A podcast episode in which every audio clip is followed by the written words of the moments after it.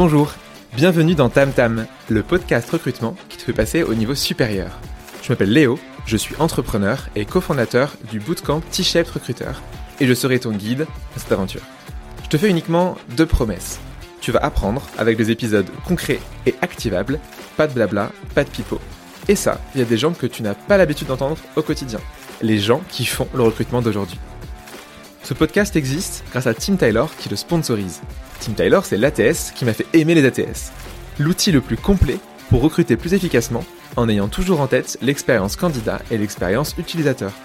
Merci à Tim Taylor de te permettre d'apprendre les invités de ce podcast et de t'offrir, à toi qui nous écoutes, un discount bien sympathique que tu trouveras en description. Mais bon, assez parlé, place à l'épisode du jour, c'est parti Bonjour Louise, comment vas-tu? Salut Léo, très bien et toi? Eh bien écoute, super, je suis ravi d'être avec toi aujourd'hui pour enregistrer ce podcast. On en parle depuis un petit moment et du coup je suis super fier de t'avoir derrière le micro. Euh, on va aujourd'hui parler d'un sujet en plus que j'adore, le sujet de hiring manager. Euh, avant du coup qu'on commence, pour les personnes qui ne te connaissent pas, mais y a-t-il des gens qui ne te connaissent pas Est-ce que tu peux nous dire en 30 secondes, une minute, euh, qui tu es et qu'est-ce que tu fais aujourd'hui? Merci beaucoup Léo de m'avoir, c'est un vrai plaisir. Je suis très enthousiaste, vous pouvez pas le voir, mais je n'arrête pas de sourire, je n'arrête pas de rigoler. Nous sommes dans la même salle avec Léo, donc c'est vraiment un, un super exercice pour moi. Euh, alors, je m'appelle Louise. Euh, moi, je suis Head of Talent Acquisition chez Geek Guardian. C'est une startup de cybersécurité qui, pour vous la faire courte, fait de la détection de secrets dans le code source. Euh, voilà, en SaaS B2B. Euh, nous vendons aux États-Unis essentiellement. Euh, moi, je suis à la base styliste de formation. Je ne viens pas du tout du monde du recrutement. je suis un profil hautement non conventionnel pour le recrutement. Et ça fait trois ans maintenant que, que je fais ça. Et j'ai commencé chez Guide Guardian. Donc, c'est pour l'instant mon unique expérience sur le recrutement. Je, l'ai rejoint la boîte il y a trois ans en tant que recruteuse individuelle. Et puis petit à petit, on a fait grandir euh, la boîte de 18 euh, personnes à une centaine. Euh, et, voilà. Et je suis devenue Head of Talent Acquisition comme ça. Donc tu es arrivé, il y avait 18 personnes et là aujourd'hui c'est 100 personnes. Exactement. Donc du coup tu as fait du plus 80 en, pendant ce temps-là. Exactement. Trop cool. Et euh, en effet, tu l'as dit, avant, tu n'étais pas du tout issu du recrutement. Euh, et quand on s'est rencontrés pour la première fois, je me suis dit, tiens, c'est intéressant, euh, un profil dit reconverti. et je me suis dit, bon, voyons voir du coup ce qu'elle a dans le ventre. Et j'ai été fasciné parce que du coup, je trouve que par rapport à les années d'expérience que tu as, tu es une des recruteuses que j'admire le plus à Paris. voilà, oh, je le dis devant tous les gens qui vont nous écouter. comment du coup, tu as appris tout ce que tu sais? Parce que tu n'avais pas d'expérience, tu n'avais pas de formation, tu n'avais rien, tu partais de zéro. Tu t'es dit, tiens, je veux faire du recrutement. Comment tu as appris tout ce que tu sais aujourd'hui? Le MacGyver du recrutement. bah écoute, c'est euh, pas de mystère, Léo, je me suis euh, auto-formée complètement. Euh, déjà, j'ai passé énormément de temps à échanger avec mes deux founders qui sont un CEO et un CTO. et puis, j'ai énormément lu de livres. J'ai commencé aussi à échanger avec mes pairs parce qu'au début, bien évidemment, je n'avais aucun réseau, hein, donc je ne connaissais personne. Il n'y avait pas de recruteur en interne, pas d'expert sur le recrutement pour m'apprendre aussi les, bonnes pratiques. Donc, je dirais que j'ai appris vraiment sur le, sur le terrain. Et à un moment donné, quand même, j'ai fait une formation euh, avec euh, l'école du recrutement que voilà que je salue s'ils nous écoutent, qui est vraiment une excellente formation qui m'a permis de, qui m'a permis en fait de, synthétiser un peu tous les grands concepts que j'avais pu lire dans plein de sources écrites, que j'avais pu écouter un peu partout et de recadrer ça dans un contexte plus global. Et, ça m'a permis de, de, doucement mais sûrement d'effacer aussi mon syndrome de l'imposteur qui était très fort euh, me concernant. Et voilà, c'était vraiment, vraiment top.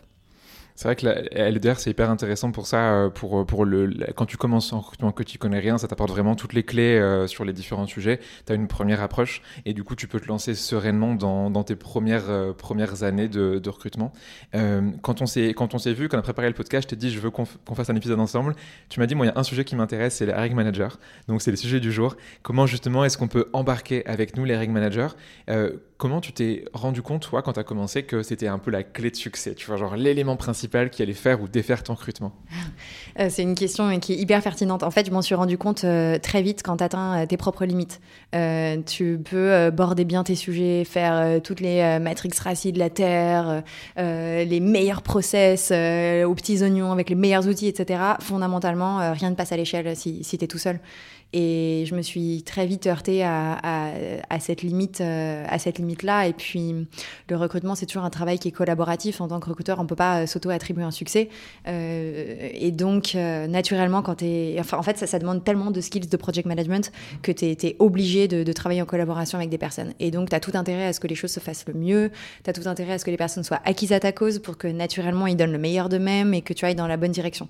Et je pense que personne n'aime travailler dans un contexte d'adversité totale, ce qui n'a heureusement pas été mon cas. J'ai eu la chance d'avoir des personnes qui étaient de base très sensibles au sujet du recrutement et on apprenait tous en fait ensemble quelque part. Euh, on était tous égaux sur ce, sur ce sujet et, donc bah, rapidement tu te rends compte que, que ça devient vraiment une nécessité quand tu veux faire les choses bien et surtout quand tu veux que ça devienne plus grand que toi et que ça passe à l'échelle.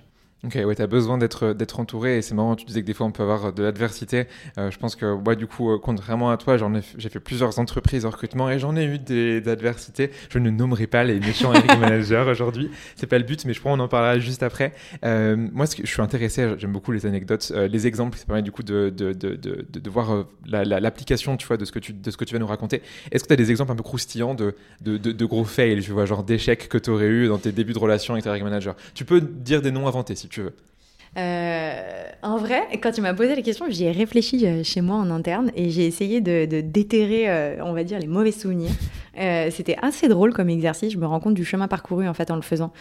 J'ai pas d'anecdote vraiment euh, très croustillante comme ça, mais je me rappelle plutôt de, de frustration en fait que je ressentais. Ou parfois j'arrivais avec une, on va dire un nouveau concept, j'avais un, bout de chemin, enfin une idée qui avait fait son bout de chemin dans ma tête et j'avais envie de le, porter en réunion et en fait je voyais bien que personne me suivait dans mon délire, que ça n'avait pas du tout la retombée naturelle que je pensais que ça aurait. Et, et je me suis rendu compte de la nécessité de de, de, devoir soit prouver son point par la donnée, soit euh, en fait partir du principe que c'est pas parce que tu as eu une révélation que tout le monde va avoir la même autour de toi. Euh, bien sûr, quand tu as un désalignement total, euh, bah, tu as des répercussions négatives qui sont mm-hmm. nombreuses. On peut imaginer énormément de choses.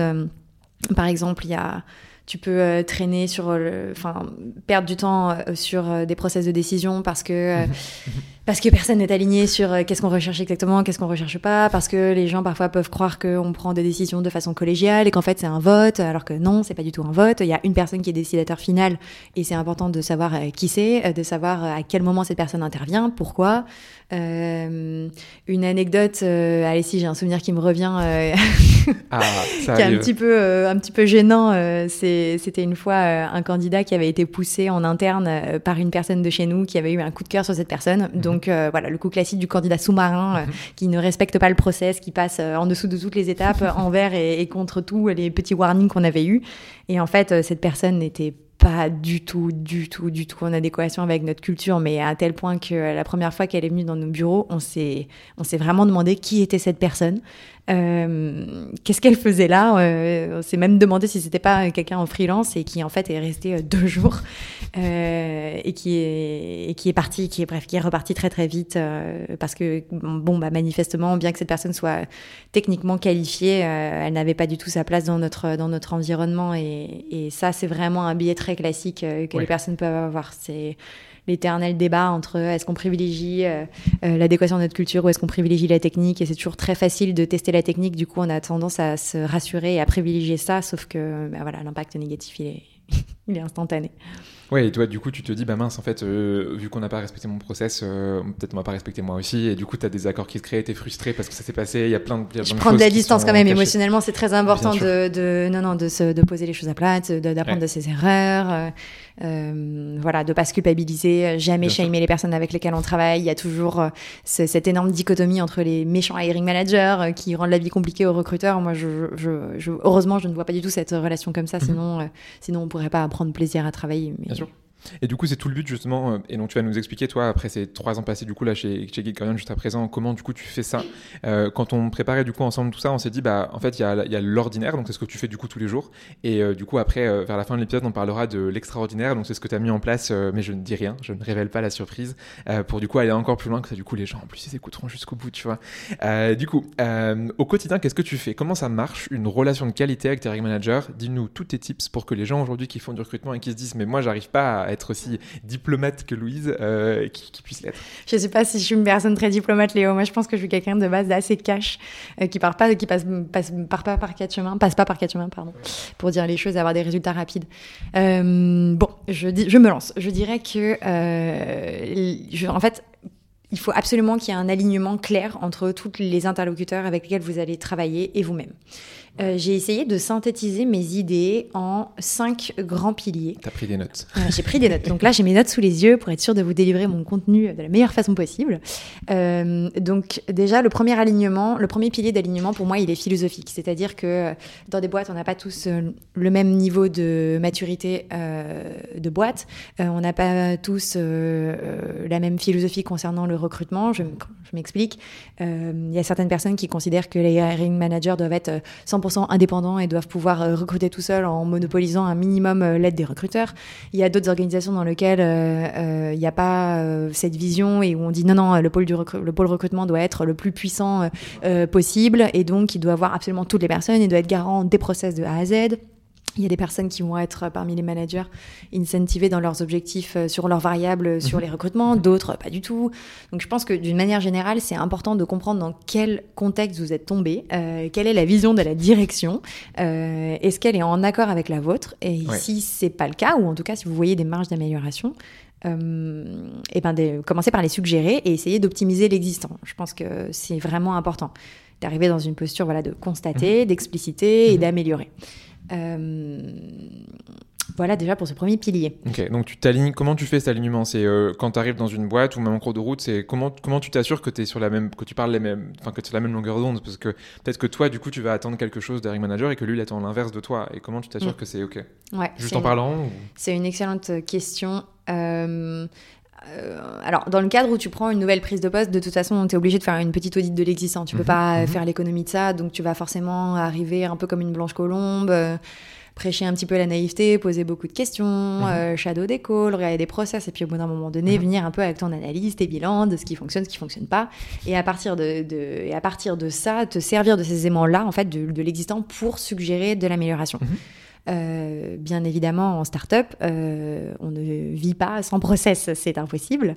Euh, donc, pour moi, déjà, c'est réexpliciter quel est le scope de responsabilité des recruteurs, quel est le scope de mhm. responsabilité des hiring managers, à quel moment ils interviennent dans un process de recrutement, qui est finally accountable du recrutement, c'est-à-dire sur qui on va venir taper sur les doigts pour, mhm pour euh, si jamais un recrutement n'est pas fait ou au contraire qui est-ce qu'on va vraiment féliciter si un recrutement est, fait.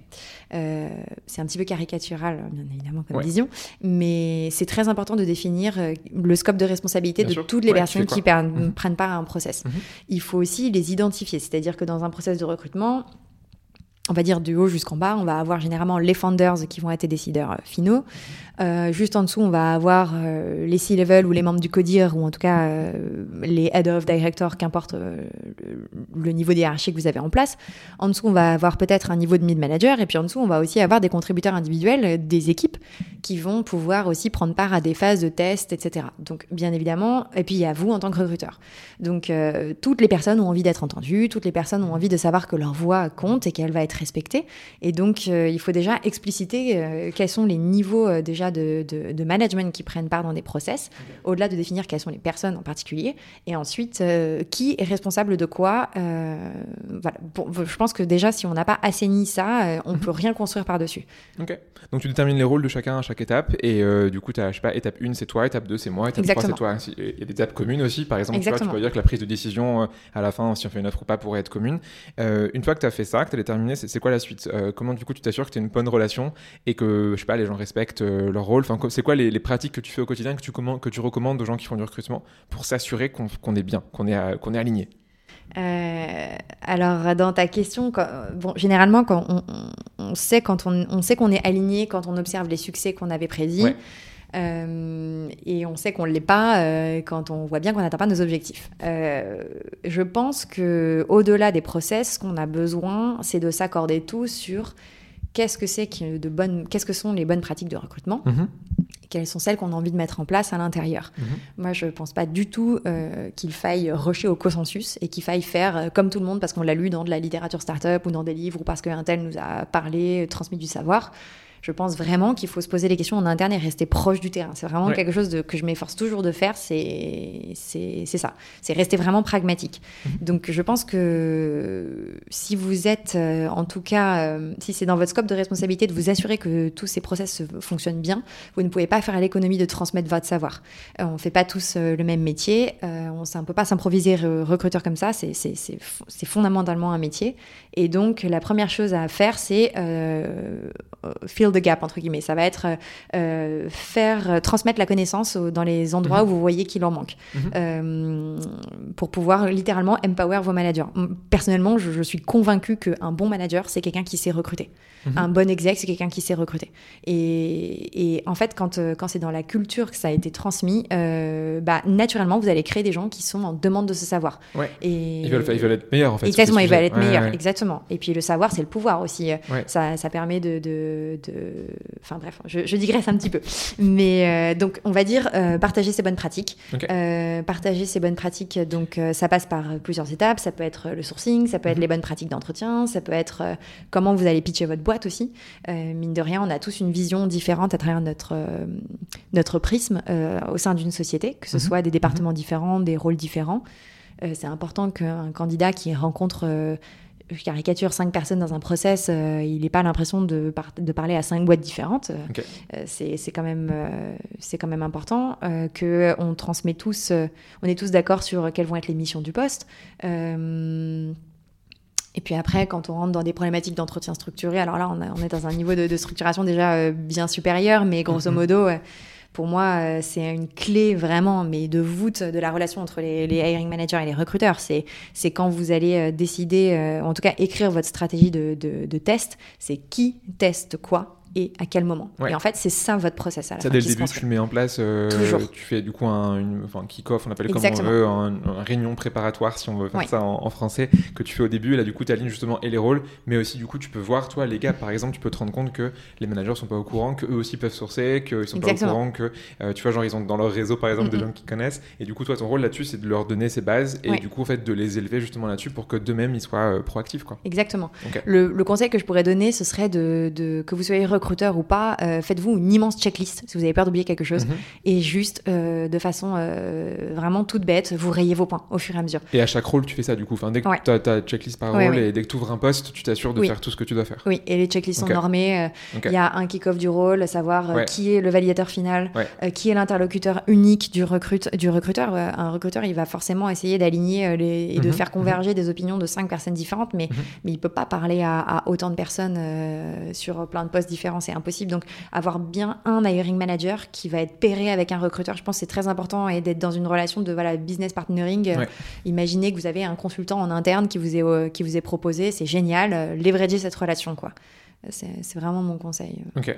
Et euh, du coup, quand tu as fait ça, les... en théorie, tout, tout se passe bien mm, mm. au début. Euh, tu te mets d'accord sur, euh, sur ta première réunion. Comment tu t'assures sur la durée Mettons un process qui dure trois mois? Comment tu t'assures que ça marche sur la ah, durée? Ça, c'est la clé. ça, c'est. En fait, qu'importe non, mais qu'importe la théorie et le niveau de structuration qu'on a envie de mettre en place. Et personnellement, j'ai quelqu'un qui, qui, bon, est quand même vachement structuré, que ce soit autant de ma vie perso que de mm-hmm, ma vie mm-hmm. pro. C'est Bon, ça fait partie de mon ADN. Euh, le faire vivre, c'est autre chose. Euh, tout est dans l'exécution. Mhm. Euh, donc, on peut avoir les meilleures, les meilleures intentions du monde mhm. et complètement se planter dans l'exécution. Donc, la structuration ne nous sauvera pas non plus in fine. Mhm. généralement, les kick-offs se passent toujours bien. Euh, c'est rare euh, d'avoir des hiring managers qui ont des visions opposées euh, de celles des recruteurs, etc. Globalement, on est tous d'accord sur la, la, voilà, la belle fiche de poste, le candidat parfait qu'on veut recruter, etc. Et euh, donc, quand on fait ça, en fait, on définit un portrait robot du candidat idéal. Et en fait, on va nourrir quelque part une image fantasmée. Et puis, au bout d'un moment donné, on va rencontrer des personnes et là, on va confronter les fantasmes à la réalité. Et là vont subvenir les questions existentielles. donc, une fois, je caricature, mais, mais ce que j'entends par question existentielle, c'est euh, ah ben en fait, euh, bah, c'est normal, les personnes qu'on va rencontrer, bah, on peut pas les faire rentrer à 100% dans des cases. Donc, elles vont, elles vont nourrir des réflexions, on va se confronter à un marché qu'on n'avait peut-être pas anticipé, mhm. qu'importe notre maturité sur le marché. C'est très rare qu'on arrive d'une façon très binaire, qu'importe le degré de structure et de, maturité de votre entretien structuré, à mettre les gens très facilement dans ces cases-là. Mhm. Et donc, et puis en plus, en startup, tout va très vite. Si votre process dure trois mois, en trois mois, il peut se passer énormément de choses dans vos équipes et le brief du poste peut changer. Euh, alors là, encore une fois, c'est un conseil que je donne aux recruteurs de mon équipe, c'est dès que vous sentez le moindre désalignement, vous vraiment sauvegardez votre temps, vous mettez tout, vous mettez tout en pause, vous arrêtez de faire du sourcing, vous arrêtez de recruter, voilà, hmm. et, vous, et on se réaligne. Et on refait un autre kick-off. Et en fait, le kick-off, c'est un contrat moral. Et c'est pour ça que c'est hyper important que ce soit ritualisé. Parce que quand on fait les choses, euh, quand on s'envoie trois messages sur Slack, quatre mails, etc., selon moi, on, on entrave un peu le, le niveau de formalité euh, qui va nous permettre d'accéder à ce succès. Mhm. et, et, quand on s'est tous mis d'accord sur une, euh, sur une fiche et que cette mhm. fiche est bien euh, propre, on va pas la signer non plus, mais, mais quelque part, on s'est, on s'est engagé mutuellement et, et la notion d'engagement, elle est, elle est très forte mhm. dans, dans l'esprit, ce qu'on appelle l'effet de gel en psychologie sociale. Donc quand on s'est engagé, à, quand on a pris une décision, et, etc., bon, on est plus susceptible de, de, la respecter. En tout cas, euh, si euh, des alignements il y a, c'est pas grave du tout, mais il y a nécessité de réaligner. Mhm. Et donc dans ces cas-là, pareil, euh, vraiment, je, suis très partisane des shameless culture. On va pas se pointer du doigt les uns les autres. Mhm. les, les, recruteurs n'ont pas à s'offusquer que le brief change. Les ring managers n'ont pas à s'offusquer que les recruteurs reviennent avec des questions. C'est normal. Mhm. Et après, on repart sur un sur un nouveau brief et c'est parti. généralement, dans un process, on va pas faire ça cinq fois, sinon sinon c'est qu'il y a un problème et c'est que le poste peut-être n'a pas lieu d'exister. Mhm. Euh, mais et donc concrètement pour faire ça, euh, bah il y a la communication, c'est hyper important. Mais il y a une différence entre communiquer dans le quotidien, euh, mettre en place des, des, systèmes de petites récurrences, de meetings, etc. Versus à un moment donné vraiment refaire une sorte de mini kick-off et de le ritualiser volontairement. Mhm. et pour moi c'est entre guillemets la savante combinaison des deux qui va t'assurer que tout au long de ta relation que tu vas construire avec ces personnes là, mhm. euh, bah, au final, ça va bien se passer et ça va se faire de façon harmonieuse. Ok. Et ça, tu recommandes quoi Toutes les semaines, par exemple, euh, d'avoir un point euh, hebdomadaire ou ça dépend, Ça dépend énormément de. Ça... déjà, j'ai envie de te dire, ça dépend énormément de, de, de... à quel point les hiring managers et les recruteurs sont synthétiques et droit au but. Ça dépend à quel point ils préparent leur réunion. À arriver dans une réunion avec hmm. voilà, des, des questions existentielles qu'on n'a pas adressées avant, sur lesquelles on n'a pas écrit un agenda de la réunion avant bon, mhm. a priori, ça va prendre beaucoup plus de temps. Euh, l'idée, euh, c'est, je pense que, en plus, puis ça dépend du, type de personne en interne. Prendre mhm. une heure par semaine du temps d'un exec, euh, bah, c'est beaucoup. Bien sûr. c'est du temps. Par rapport à plein de choses. Voilà, exactement. Il y a plein de facteurs qui, qui vont prendre, être pris en compte, mais, mais je pense que le ritualiser, c'est bien. Moi, je suis très partisane de, on met en place des rituels et au dernier moment, si on n'a pas d'agenda à la réunion, on le cancel. Mais au moins, on n'a on n'a pas plus cette culpabilité de prendre du temps. la personne, elle sait qu'elle elle a le temps de l'anticiper, de, de, de, de, se dire que dans 30 minutes, elle va s'arrêter pour parler de recrutement. Mhm. Elle a déjà préparé son rendez-vous en avance, etc. C'est ton parachute, quoi, un petit peu que tu as. Et du coup, tu, tu t'en sers si tu as besoin sur une semaine. Mais si tu as besoin, en effet, tu rends cette demi-heure qui, était, qui était prise. Exactement. Euh, trop bien, du coup, de dire ça. Donc, en gros, tu as, le début qui est pas pertinent, tu as le, le, milieu, là, le cours de route, il mm. faut que tu communiques, tu te réalignes potentiellement. Et un truc que je trouve qu'on oublie. Je sais pas, du coup, je serais curieux d'avoir ton avis là-dessus, mais on parle d'offboarding pour les salariés. On mm. parle pas d'offboarding sur, souvent sur le recrutement. En mm-hmm. gros, euh, on ouvre un job. Euh, deux mois après, tu le closes, mm-hmm. euh, tu as réussi à recruter la personne que tu veux. Et, souvent, bah, pouf, on passe à la suite. Et du coup, est-ce qu'il y a des choses que tu penses que tu conseilles de faire en fin de process euh, avec ton manager? Oui, plusieurs. Ça pourrait être champagne Grave. célébrer ses succès, c'est hyper important. franchement, on s'habitue très vite à une cadence assez importante et, et ça fait toujours du bien euh, mhm. de, de, se féliciter quand on fait les choses bien. Euh, valoriser le hiring manager, valoriser le recruteur, c'est hyper important. Mhm.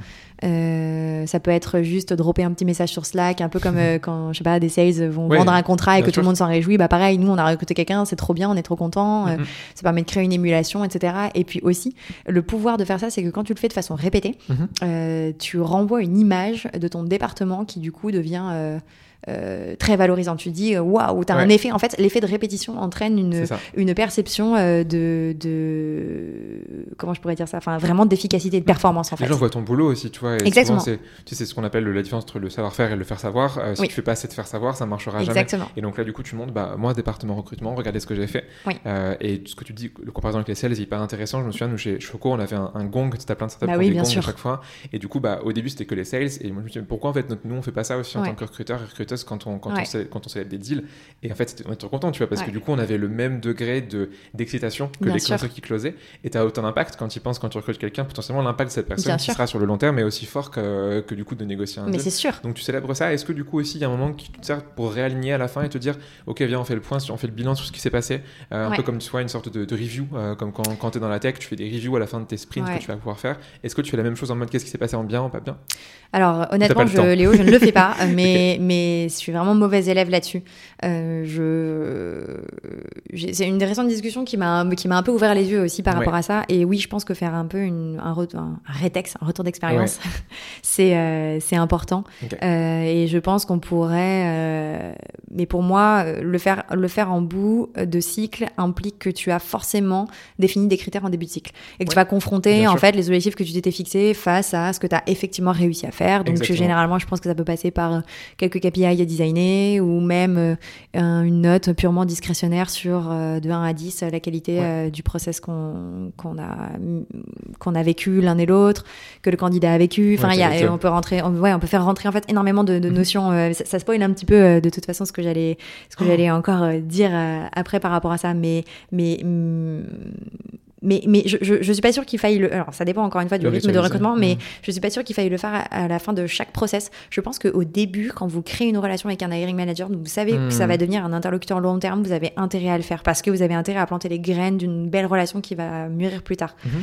Mais encore une fois, euh, si euh, dans votre organisation, euh, je sais pas, vous êtes recruteur généraliste et vous avez intérêt pour votre curiosité, ou mhm, même mhm. juste simplement la culture fonctionne comme ça, de switcher systématiquement, bon bah peut-être qu'il faudra le faire systématiquement, mais on peut le faire aussi une fois par quarter, on mhm. peut le faire, enfin il y a plein de façons de faire, mais oui, je pense qu'analyser c'est analyser les, oui, je pense que, et puis on peut aussi analyser la qualité du recrutement après pendant la période d'essai. Est-ce que le, hiring manager est vraiment satisfait ou non du recrutement qu'il a fait? Pourquoi? Qu'est-ce qu'il aurait pu anticiper, de, de, faire différemment, anticiper, etc. Mhm. Euh, ça permet de, de de ne pas oublier que quand on confronte voilà le fantasme à la réalité, il y a, ça vient aussi après avec des attentes, une performance, euh, de voilà délivrer sur euh, sur de la valeur, des objectifs et là on rentre dans ce qui est très beau, qui est vraiment la complexité humaine.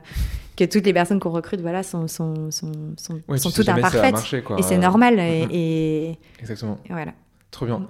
En vrai, euh, euh, hyper cool. Et c'est vrai que c'est ce que tu dis, c'est que c'est très complexe. Enfin, c'est un truc qu'on oublie, c'est que, que le recrutement aussi, c'est si difficile des fois à cerner mm. parce qu'il y a plein de choses qui sont pas mathématiques, en fait, scientifiques. Bien sûr. Euh, là, du coup, ce que tu viens de nous dire, c'est un peu le monde idéal, c'est mm, mm. l'utopie. Est-ce que tu as des conseils pour les gens qui vraiment galèrent? Tu vois, moi, j'ai eu des boîtes dans lesquelles le manager était vraiment joué contre moi. J'ai eu beau faire tout ce que, tout ce que tu dis, tu vois, ouais, j'avais pu l'appliquer. et du coup, bah, tu l'as, bah, ok, bah, j'abandonne avec ces manager-là. mais au lieu d'abandonner, est-ce que tu as des conseils sur quand ça marche pas? Quand vraiment tu es au pied, es au pied du mur, ça, ça soit sur le début, le milieu ou la fin, mm. ça va pas comme tu veux. Comment tu fais ça? Comment tu comment tu te combats euh, contre l'adversité manager C'est une bonne question. Euh, généralement, euh, moi, je trouve que poser des questions aux, gens, c'est un outil hyper puissant. Mhm. Au lieu d'arriver avec mes gros sabots et de dire ça, on fait pas bien parce que ceci, parce que cela, je vais lui dire ok, qu'est-ce que tu penses de ton niveau de satisfaction par rapport à. Quel est ton niveau de satisfaction par rapport à telle chose? Ok, ça se passe pas bien, d'accord. À quoi tu l'attribues? Et comment est-ce que tu penses qu'on pourrait changer du coup mhm. pour, euh, pour, pour, que ça se passe mieux? Et donc en fait, je pense que, bon, encore une fois, je caricature un petit peu, mais c'est générer une prise de conscience. Et généralement, euh, moi, je, pose, je pense que je poserai la question ouverte à toutes les personnes qui vous, qui, qui vous rendent votre vie difficile, tout simplement. Euh, non, pas pourquoi tu fais ça, mais, mais tout simplement leur, dire, les mettre un peu au pied du mur et, leur, et aussi parfois renvoyer à, une, à, peut-être une forme d'ignorance sur un sujet précis, mais leur dire, à ton avis, comment, comment on mesure l'impact d'un mauvais recrutement? Mhm, mhm. Et aujourd'hui, c'est quand même très fort l'impact d'un mauvais recrutement. Mhm. Euh, j'ai lu pas mal de choses dessus. Concrètement, un mhm. mauvais recrutement, Bon, outre le fait que vous perdiez du temps dans votre process, euh, vous allez perdre du temps à onboarder quelqu'un, donc le Mhm. temps, c'est de l'argent. Naturellement, en jour homme, ça c'est de l'argent de perdu. En plus de ça, c'est encore plus vrai dans les professions techniques. Euh, quelqu'un qui est pas qui est mauvais techniquement, clairement, il va peut-être va peut-être vous créer littéralement de la dette technique. Mhm. Donc non seulement vous allez ri- rien pouvoir construire par dessus, mais en plus vous allez devoir refaire derrière cette personne. Mhm. Euh, en plus, si on a une personne qui est, donc nous, on, enfin, on analyse un peu ça en, en- en deux colonnes, les, les mots entre guillemets, enfin en deux typologies de personnes, les, les bad performers et, euh, et, et les, et- enfin bad performance et bad behaviors. Mais donc Ouais. et dans un cas dans lequel c'est un problème de, de- de comportement et pas tant un problème de performance, pareil, un salarié euh, qui va euh, avoir une attitude négative euh, et va générer de la toxicité en interne, bah, ça va générer un désengagement des Mhm. personnes Mhm. autour de vous pour lesquelles vous vous êtes donné tellement de mal à, à recruter, etc. Donc, bon, c'est une vision un petit peu catastrophe, mais je pense que générer la prise de conscience à Ouais, travers quelques stats fortes, Mhm. c'est hyper important. Euh, et je pense que une fois que, alors il y a deux façons pour moi de générer de la prise de conscience. Il y a une autre façon que, alors là pour le coup, je, je t'avoue Léo, je n'ai jamais testé ça et ça m'a trop donné envie de le faire. J'ai lu un article hyper intéressant. euh, je, je pense que tu communiqueras Je sur le lien en commentaire du coup. ouais. euh, qui consiste en fait à créer un survey euh, entre, à envoyer au hiring manager Mhm. et aux recruteurs, dont le but est d'évaluer la qualité de leur relation. Ouais. Et là, il y a énormément euh, de questions qui peuvent être posées. Concrètement, vous faites, vous envoyez deux formulaires qui sont deux formulaires différents, un aux Mhm. recruteurs, Mhm. Un aux hiring managers, et vous allez leur demander de voilà exactement Mhm. sur, euh, sur des thématiques précises, qui va Mhm. être euh, euh, la façon dont ils travaillent ensemble, la Mhm. qualité du kick-off meeting qui a été fait, la qualité de, de- du, du sourcing, donc est-ce que les profils que vous envoyez Ouais. sont pertinents, des process de recrutement, etc., etc. Et en fait, après, vous allez faire... en fait, ça permet de créer de l'empathie, parce que ça permet de dire Mhm. euh, au hiring manager, voilà la façon dont je te perçois, et au hiring manager, voilà la, façon dont je perçois le Et tu recruteur. peux être cash, tu dans ça ou vraiment Euh, euh, bah, je pense que, je pense que, en fait, je pense que quand on génère une prise de conscience, euh, c'est jamais très agréable et Mm. que le résultat, il, il est toujours un petit peu violent. L'idée, c'est encore une fois, c'est jamais de shamer les personnes avec lesquelles on travaille. Et puis Ouais. nous, on n'a pas la science infuse non plus. Et puis euh, quand on a fait le choix euh, de rejoindre une boîte, euh, si on s'est un petit peu trompé sur son choix, et ben, Mhm. je- j'estime qu'il faut assumer. Donc, soit il sûr. faut trouver son remplaçant, partir et partir proprement, soit à un moment donné, entre guillemets, voilà, porter les difficultés Mhm, qu'on mhm. qu'on rencontre, et c'est pas grave, c'est dans, dans toute difficulté aussi une opportunité d'innover. Et la preuve, c'est que j'ai jamais fait ça euh, parce que je- j'en ai jamais ressenti le besoin. Mais, mais en Ouais. soi, je pourrais le faire simplement pour euh, faire un audit de. de... Pour ton ego, Voilà. tout simplement. aussi, pas ego. Non, non, écoute, non, je suis pas sûre 10 des. sur 10, Non, non, je euh, ne pense pas que je pense pas que c'est ce qui ressortirait. Non, non, euh, je, je- Je j'ai mal pensé, mais je, je ne pense pas. Euh, je me suis posé du coup des questions existentielles là-dessus. Je me suis dit, Ouais. mais si je le faisais, quels seraient les résultats? Et, et bon, je, je, me suis dit non, Ouais, te tu t'es- torture tu pas l'esprit avec ça tu tant que tu l'as pas fait. euh, euh, dans le questionnaire. Et donc oui. ça, ça serait une des solutions. T'en aurais du coup une deuxième qu'on pourrait donner euh, de solution pour si jamais ça se passe pas bien? Euh, oui, je pense qu'il faut absolument valoriser son travail. Ouais. On dit sur le, ça le faire savoir ouais. en fait quoi. Tu montres ce que tu fais au quotidien. Et ouais, c'est vraiment important. Et en vrai, je pense que d'ailleurs, les deux conseils que je vous ai donnés, euh, n'importe qui pourrait en bénéficier, même dans un contexte dans lequel ça se passe Ouais. bien. Euh, toutes les fonctions support ont un peu ce, ce- ce- ce complexe d'être des fonctions support et te disent tous, euh, on est business partner des fonctions. Donc euh, voilà, les, les, les- en finance on dit ça, en RH on dit ça, en recrutement on dit ça. voilà, il y a- quand j'ai interviewé des, des, voilà, des candidats pour toutes ces fonctions-là, ça m'a Mhm. fait sourire parce que c'est le mot qui revenait à Exactement. chaque euh, entretien que j'avais avec des dizaines de personnes. Euh, bon, c'est assez vrai, euh, cela dit. Euh, Il y a une part de vrai là-dedans. Mais euh, je pense que, en fait, naturellement, c'est un peu le concept de la blouse blanche. Euh, quand vous allez arriver avec une casquette d'expertise, pardon, Mhm. naturellement, les personnes vont être un petit peu curieuses et peut-être plus enclins à respecter ce que, vous, a- ce que vous allez dire. Mhm. Mais c'est hyper difficile d'arriver avec une euh, posture d'expert. Et puis surtout, parfois, on n'est pas expert soi-même. Ou tu prends une blouse blanche et t'arrives au bureau avec une blouse blanche et ça marche et tu vends une dentifrice. tout le monde a tu sais, craqué. euh, Oral B, on a les meilleures boîtes à. Exactement, exactement. Non, je pense pas que ça fonctionne. Mais, euh, mais en tout cas, ça, ça veut pas dire qu'on n'a pas des convictions fortes et Mhm. qu'on et que et qu'on peut pas les défendre. Donc je pense que euh, il faut euh, il faut il faut communiquer pour valoriser son travail. C'est hyper Ouais. important. Donc quelques petits tips euh, directement actionnables. Vous pouvez communiquer en interne. Euh, donc euh, vous pouvez développer des newsletters en interne Mhm. sur euh, toutes les choses, toutes les initiatives que vous êtes en train de faire. Mhm, mhm. Vous pouvez, euh, lors euh, de vos prêts, si je sais pas si vous faites des all hands meetings, mais si vous faites des présentations devant toute votre boîte, Ouais.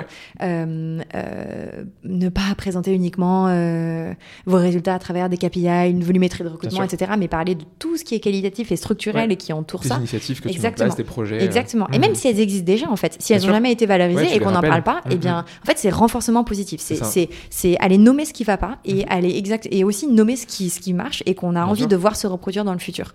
on peut on peut communiquer à différents niveaux en interne, c'est hyper important. On peut communiquer à sa direction, on peut communiquer à son codir, on peut communiquer à ses managers, on peut communiquer à n'importe qui à la cafette.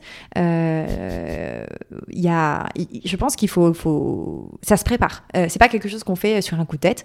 Euh, il faut la manière d'un calendrier de, de, de création de contenu que vous disiez, voilà, j'envoie, je sais pas, une newsletter par semaine ou une newsletter par mois qu'est-ce que je vais dire dedans euh, Là, j'ai un sujet important euh, qui, je sais que quand il sera bien euh, mhm. attaqué, je vais, je vais en voir mhm. voilà les leviers positifs, mais j'ai pas de relation de hiérarchie directe avec mes mhm. managers. Donc, la vérité, c'est que je, je, compte aussi sur leurs propres managers pour leur dire que qu'ils doivent aussi quelque part faire preuve d'écoute et, et, travailler main dans la main avec nous. Donc, si on n'arrive pas à convaincre nos interlocuteurs directs, et eh ben remonter à l'étage du dessus et aller taper à, à, la porte des personnes au-dessus et leur dire voilà, je, je, je me sens pas suffisamment défendu dans la culture. J'ai besoin que, certaines, que certains messages passent.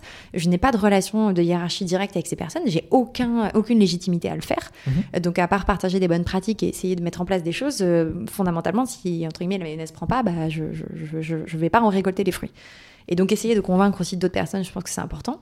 Ensuite, il n'y a pas de surcommunication euh, là-dessus. Enfin, tu vois, souvent on a cette peur de, trop en dire. Et je pense que c'est. Ça dépend. Euh, alors ça dépend. tous les jours, tous les matins, c'est peut-être. Je pense que le, le, Alors ça, c'est un truc que j'ai énormément entendu dans le confinement euh, quand les dans, dans, des podcasts aussi, euh, le conseil tout le temps c'était over communicate euh, pour vous assurer de l'alignement, etc. Je pense pas que ce soit le meilleur conseil. Je pense que soigner sa communication c'est très important. Mm-hmm. Mieux vaut communiquer. Pour moi, c'est plutôt less is more. communiquer. Euh, en fait, il faut multiplier les canaux de communication parce que tout le monde mhm. ne consomme pas le contenu de la même façon. C'est mhm. vraiment une règle marketing euh, de base. Donc du Slack, euh, de la newsletter, exactement. dans les couloirs, comme tu disais à la cafette. Enfin, il y a des gens qui ont besoin de présentiel en, fait, en termes d'infos. Eh bien, il y en a qui ont besoin de visuel aussi. Exactement. vous pouvez communiquer. Voilà, de l'audio, tu vois, des gens maintenant qui font des podcasts d'entreprise. exactement. Où, ils font passer des notes vocales qu'ils envoient. Ou même des photos. vous êtes présent à des événements, etc. Bah, bah, dites-le. Tout le monde a envie de le savoir. Trop bien. Ouais, tu as plein de manières de communiquer. En effet, plus tu fais ça, plus tu valorises, plus les gens te perçoivent comme experts, plus du coup tu as un cercle vertueux Exactement. qui se met, euh, qui Et encore une fois, la répétition, ça prend du temps. Ouais. Euh, mais au bout d'un moment donné, on s'habitue du coup à voir de vos nouvelles et du coup, on se réjouit pour vous. Euh, si vous, vous, enfin, si moi je te partage pas une bonne nouvelle, bah tu vas pas être content pour moi, Léo. Mhm. Euh, mhm. tu, tu, vas même pas savoir que ça existe dans ma vie et du coup, naturellement, euh, moi qui ai envie de susciter la curiosité et l'enthousiasme, bah, si j'en parle pas, si j'en parle pas, rien ne peut se produire. En plus, on a, on a trop de contenu aujourd'hui au quotidien. On est, on est stimulé dans tous les sens. Enfin, les téléphones que tu passes pas, tu passes une heure sans regarder téléphone, tu as 40 000 notifications euh, dans tous les sens, des messages, des trucs, des nouvelles et autres. Donc c'est assez compliqué. Donc une des manières, c'est ça. Et, du coup, l'autre manière, et je serais curieux en quelques minutes que tu m'en parles, mm. euh, c'est du coup, as, tu t'es dit, bah, je vais aller plus loin et je vais former un peu euh, de manière globale et de manière large tout le monde. du coup, tu as créé du coup ce que tu as, ce que, ce que as appelé la Talent Acquisition Academy. C'est le terme que tu as employé, le, le, la TAA. La TAA, TAA, Talent Acquisition Academy. du coup, juste en, en, quelques minutes, quelques mots, pourquoi tu as fait ça? Euh, et, grosso modo, c'est quoi les thèmes que tu couvres? Alors, pas forcément dans le détail, tu vois, mais c'était quoi la raison derrière la création d'une académie interne? Et deuxièmement, du coup, qu'est-ce que tu leur apprends à ces managers? Ouais. Euh, oui, c'est un travail de longue haleine, hein, la création de la Talent Acquisition Academy. Euh, pour le coup, euh, j'ai pu enfin trouver le temps de faire ça parce que j'ai une super équipe maintenant.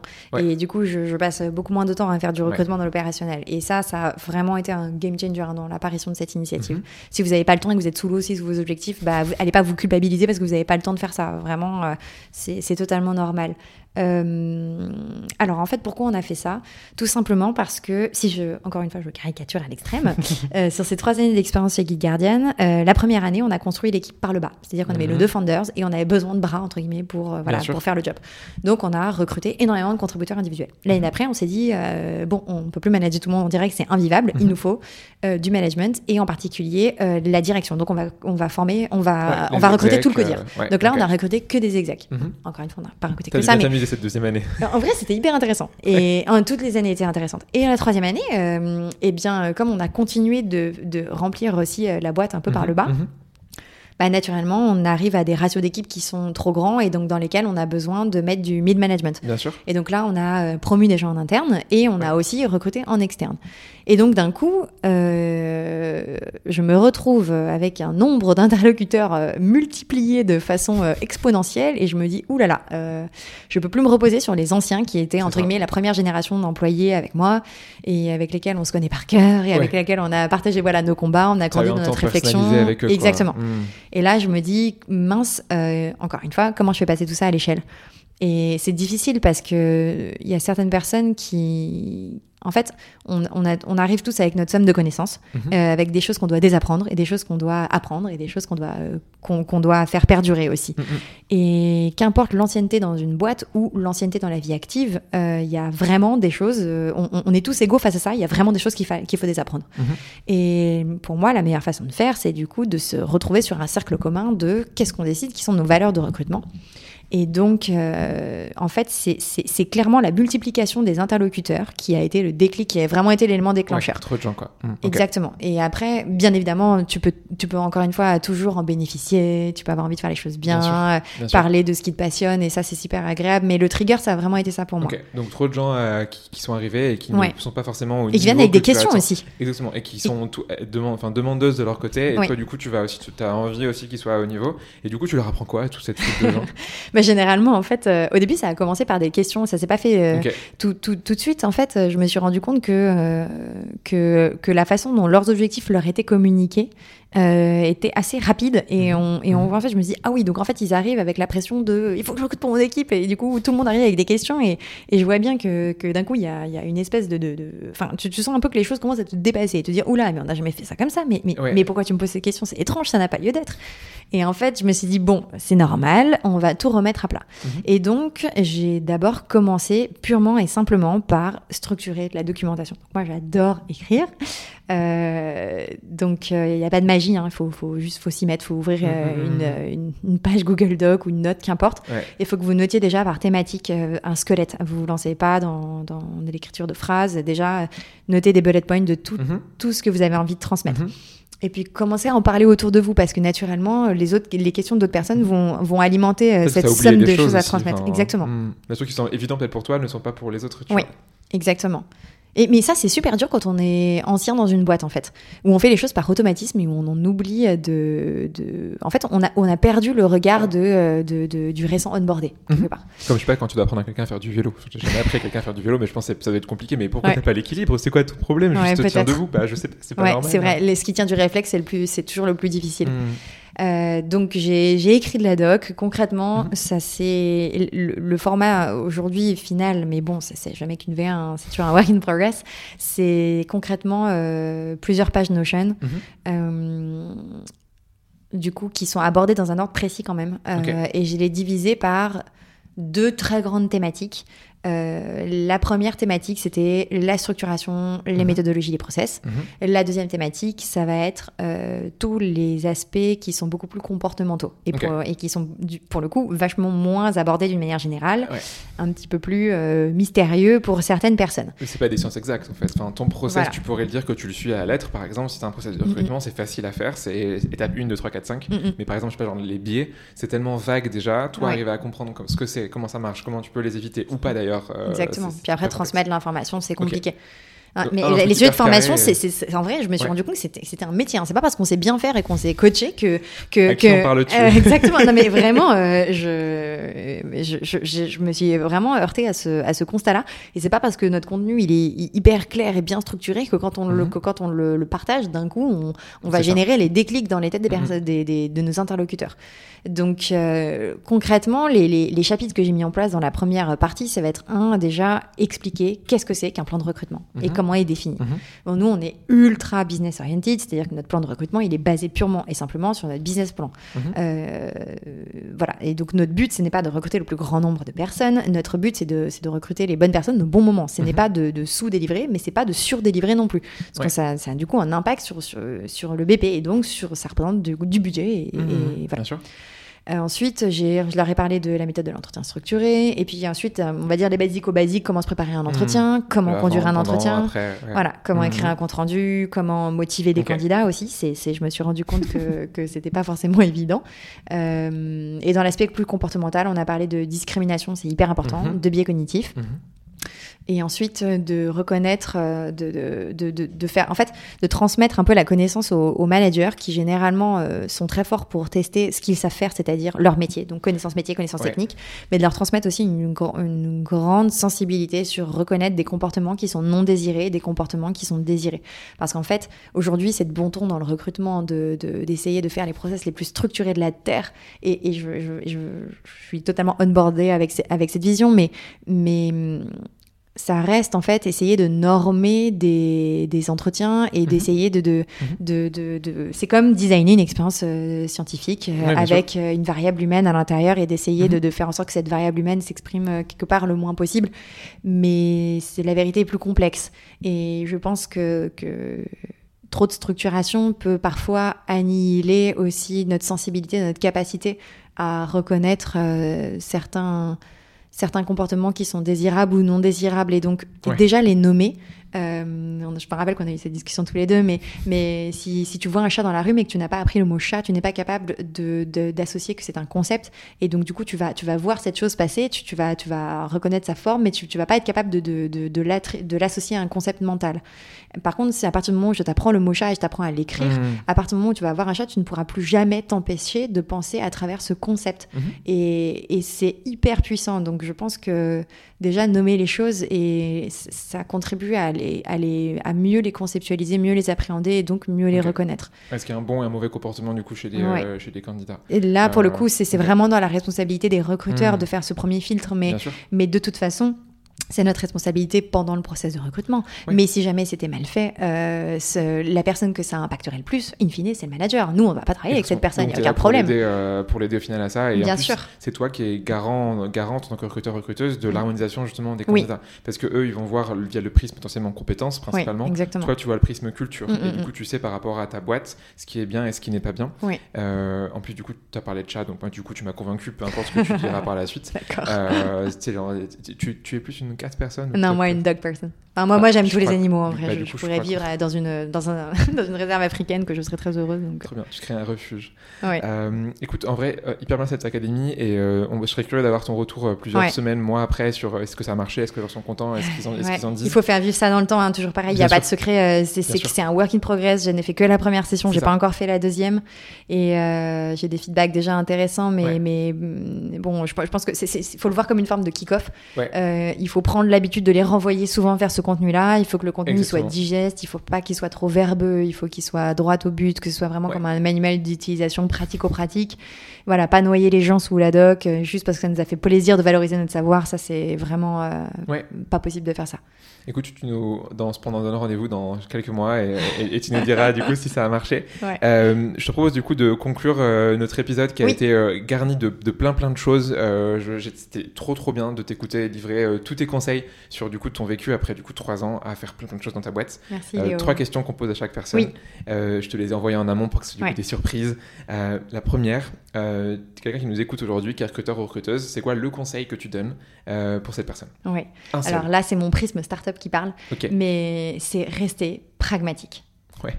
Vraiment, c'est super important. Qu'importe euh, la théorie, qu'importe hmm. les beaux livres que vous allez lire, les experts que vous allez écouter, etc., etc., etc. Il y a un moment donné où, euh, si vous voulez avoir des résultats, il faut que vous restiez vraiment hmm. euh, focalisé sur le terrain. Ça n'empêche pas d'avoir une vision high level qui soit stratégique, qui soit importante, mais ça doit vraiment servir. ça doit, ça doit avoir un but concret. Après, ce conseil vraiment, ça se pour moi, ça applique euh, quand, euh, quand on est dans une structure émergente, quand on a besoin d'être opérationnel très vite, et, et, ce qui est mm. souvent le cas dans nos, dans, nos, dans nos métiers. Mais quand bien même, on prendrait des décisions très stratégiques. Boîtes, hein, euh, voilà, ce, dans un grand groupe, tu pourrais dire la même chose. Dans une, dans une PME, c'est la même chose. En gros, le pragmatisme, tu l'appliques partout. et je crois que tu as peut-être du coup ce, biais déformant de la startup, mais en fait, dans, tu vois, dans n'importe quelle boîte, tu peux l'appliquer. mais c'est aussi ce qui m'a sauvé. Tu vois, moi, j'arrivais avec euh, mes yeux fraîchement débarqués. Je savais pas ce que c'était qu'une start-up. Euh, je n'avais jamais fait de recrutement de ma vie. Euh, vraiment, je, je comprenais même pas pourquoi on me faisait confiance. je me, me, suis dit, mais, mais je, vais, je vais me planter, ça va être terrible. Vous êtes sûr de vouloir me donner cette responsabilité? Bon, voilà, j'ai fait des erreurs comme tout Et le ben, monde. Genre, ça m'a ouais. pas empêché de dormir la nuit. Et puis, personne d'ailleurs, on a bien avancé ensemble. Et aujourd'hui, on est tous hyper fiers de ce qu'on a réussi à, à- à accomplir. Mais ce qui m'a toujours sauvé, c'est mon bon sens. C'est de me dire pourquoi on fait les choses. Et pas d'une autre du façon. bon sens. Ouais, mais c'est vraiment super important. Dans tout ce qu'on fait, même dans la vie en général, euh, c'est un peu mon ma philosophie. C'est pas faire parce qu'on nous demande de faire, parce qu'on pense que c'est bien, parce que Mhm. c'est joli sur papier. Non, euh, vraiment, euh, garder son bon sens, je pense que ça me permet de nous sauver de toutes les mauvaises situations, en fait, quelque part. Ou de tous les obstacles qui nous arrivent devant nous. C'est une, c'est une belle leçon de vie. Euh, deuxième, euh, deuxième, du coup, question de, de conclusion. Euh, admettons, demain, je te le souhaite pas, tu échoues sur une île déserte. Ouais. Euh, on te donne deux objets. Premier, enfin, chose. Première chose, c'est un tam-tam pour faire de la musique et, et du coup te dire, ok, c'est quoi, du coup, ma, ma Mhm. vie sur une île déserte. Deuxième chose, ça peut être ce que tu veux, un contenu recrutement, un podcast, un livre, une personne, hein, potentiellement, si tu Mhm. veux, qui, qui va te parler de recrutement sur cette île déserte. Tu prends qui ou quoi comme contenu? Alors écoute, en lisant cette question, je me suis dit, mais, mais pourquoi j'aurais besoin d'une telle chose toute seule sur une île déserte avec mon tam-tam C'est pour le côté concept. D'accord, c'est pour le côté concept. Mhm. Euh, en vrai, c'est hyper dur. C'est, c'est, je pense que c'est la question la plus dure que tu aurais pu me poser. Euh, ce à quoi j'ai commencé par répondre Google. euh, voilà. Tu prends, ouais, tu prends Google. Je Ah, une prends connexion Google. internet, quoi, en fait. C'est euh, Ouais. qu'il te faut. Tu as ton téléphone ouais, avec la, la 4G et tu peux aller sur Google. Exactement. Et en fait, j'ai pas lu aujourd'hui un seul livre ou un seul podcast ou un seul Mhm. contenu qui m'a permis de m'aider sur toute cette somme de connaissances que je devais maîtriser. C'est vraiment difficile. Le plus, le plus complet que j'ai lu à ce jour, mais je sais que, je- que bon, c'est c'est pas un aboutissement en soi, c'est Full Stack Recruiter qui est vraiment une bible. Ouais, bien sûr. Sur le sourcing, beaucoup. Sur le- il est, ouais. c'est très tu penses sur aussi d'autres sujets, mais c'est vrai Oui, mais il parle aussi c'est de, global, de- quoi. il reparle un peu de, de aussi de l'historique du Ouais. recrutement, de, la relation avec, avec des managers. Enfin, c'est c'est c'est- c'est vraiment un livre de chevet que j'ai tout le temps. Euh, Voilà, mais, mais, mais bon, c'est vraiment difficile comme question. Et aussi, je t'ai écrit aussi le, le bon, je, triche un peu, j'en suis à trois, mais euh, je dirais sinon le blog de l'école du recrutement. Donc là, je vous Mhm. fais un deuxième dédicace, mais qui. Il y a plein de contenu dedans, ouais. Attends, mais il y a plus de 45 pages de contenu. Euh, c'est énorme. Et, du coup, c'est ce qui est le très euh, voilà, c'est fourni, c'est Mhm. qualitatif, euh, c'est vaste. Donc en fait, je capitaliserais sur, je prendrais pas un livre spécialisé, je prendrais le livre le plus le plus complet que je pourrais trouver. En tout cas, la source de connaissances la plus complète. Ok, écoute, très bien. Et dernière petite question, Oui. c'est le balance ton tam.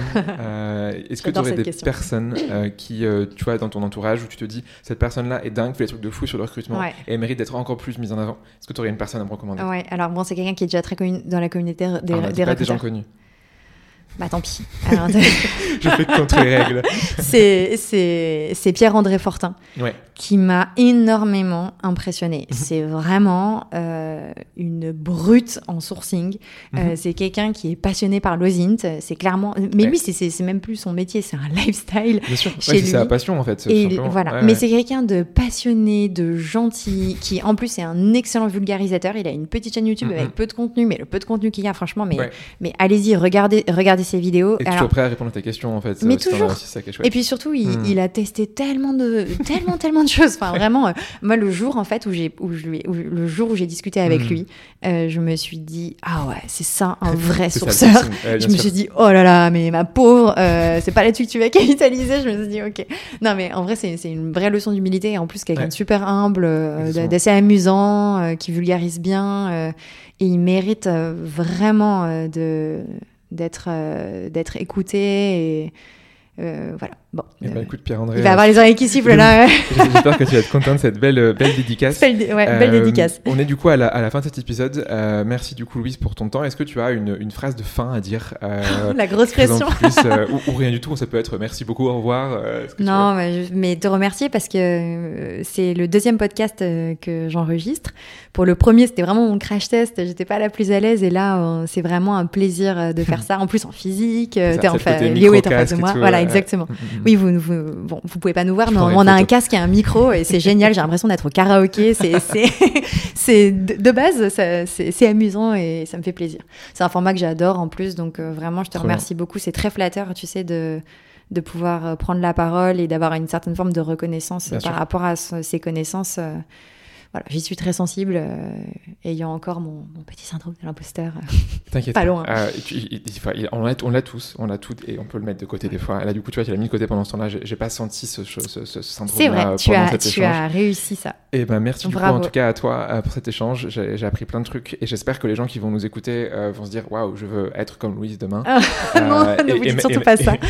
Et, mettre Cultivez vos différences. et mettre en place ce que tu as, ce as pu mettre en place. Et oui, en effet, et adapter surtout à, à leur entreprise. Bien sûr. Merci pour ton temps. Merci Léo. Et bah, du coup, bonne journée à tout le monde. merci d'avoir oui. écouté. À bientôt. Au revoir. À bientôt.